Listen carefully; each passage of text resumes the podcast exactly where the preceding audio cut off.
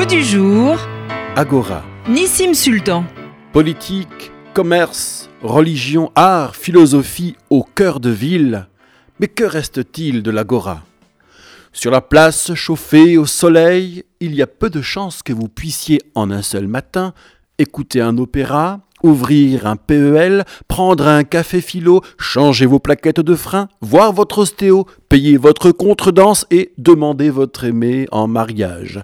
Dans nos mégapolis, tout est éclaté, à distance. Difficile d'être à tout dès lors, et donc d'être tout. Mais quid de notre activité sur la toile?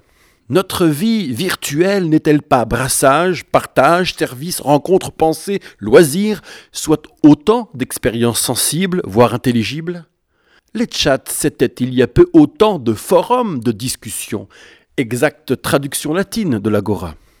Que nous manquerait-il de ce dehors à l'écran? Dans les lois du Shabbat, le dernier des 39 travaux suspendus consiste à transporter tout objet du domaine privé au domaine public et inversement, ou encore à transporter dans le domaine public le dit objet plus de quatre coudées. Le domaine privé se dit Reshut Hayahid, que l'on peut traduire par lieu de l'autorité de l'unique, en l'occurrence la nôtre, si nous sommes là ou le propriétaire.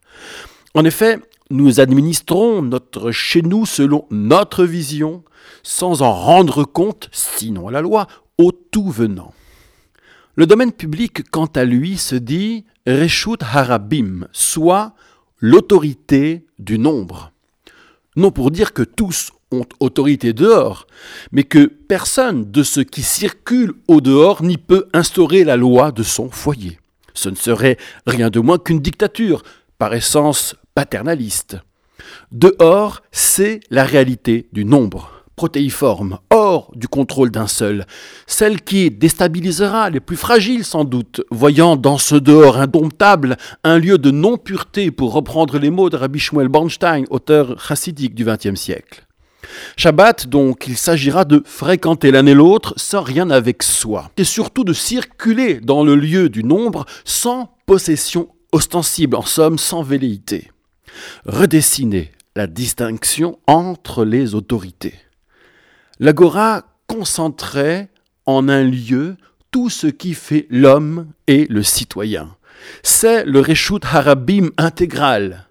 Dans la foire et le tumulte se confrontaient les espérances et les volontés, les pouvoirs et les apprentissages, les représentations et les curiosités, le tout loin du résidentiel et de la sphère du quant à soi deux expériences radicalement opposées et mises à distance. Et quand, du bout des doigts sur l'écran, nous cherchons, commerçons, partageons, notre précaré, celui que nous projetons, s'élargit en même temps que le tumulte s'invite chez nous. En tout cas, six jours sur sept.